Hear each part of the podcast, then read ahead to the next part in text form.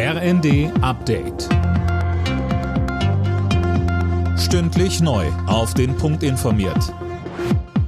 Ich bin Gisa Weber. Guten Abend. Nach der Silvesterrandale, vor allem in Berlin, wird über die Ursachen für die Gewalt und mögliche Lösungen diskutiert.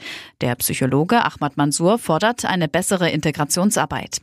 Wie am ersten sagte, handelt es sich um eine kleine Gruppe junger Männer, hauptsächlich mit Migrationshintergrund. Verallgemeinern dürfe man das aber nicht. Es war purer Lust an Gewalt, hat aber auch mit patriarchalischen Strukturen zu tun, die dazu führen, dass diese Menschen unser Rechtsstaat, unsere Polizei, unsere Rettungskräfte als etwas Schwaches wahrnehmen, die man attackieren darf. Und das sind die Ursachen, die man in aller Deutlichkeit benennen muss, um die Lösung vielleicht auch näher zu kommen. Eine Mehrheit der EU-Länder ist für eine Corona-Testpflicht für Einreisende aus China.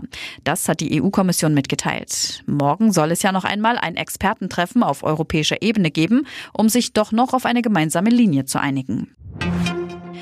Die Inflation hat sich in Deutschland vergangenen Monat weiter abgeschwächt, bleibt aber auf einem hohen Niveau. Laut Statistischem Bundesamt lag die Teuerungsrate bei 8,6 Prozent.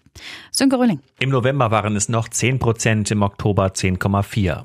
Ein Grund für den Rückgang ist unter anderem die Dezember-Soforthilfe. Der Bund hatte ja die Abschläge für Gas und Wärme übernommen. Preistreiber waren im Dezember trotzdem Energie und auch Lebensmittel. Schaut man aufs ganze vergangene Jahr, lag die Inflation bei 7,9 Prozent. Das ist der höchste Wert, den es in Deutschland jemals gab.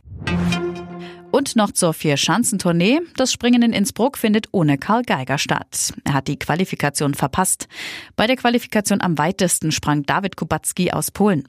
Der Führende der Gesamtwertung, Halvor Egner Granerüt aus Norwegen, landete auf Platz 13.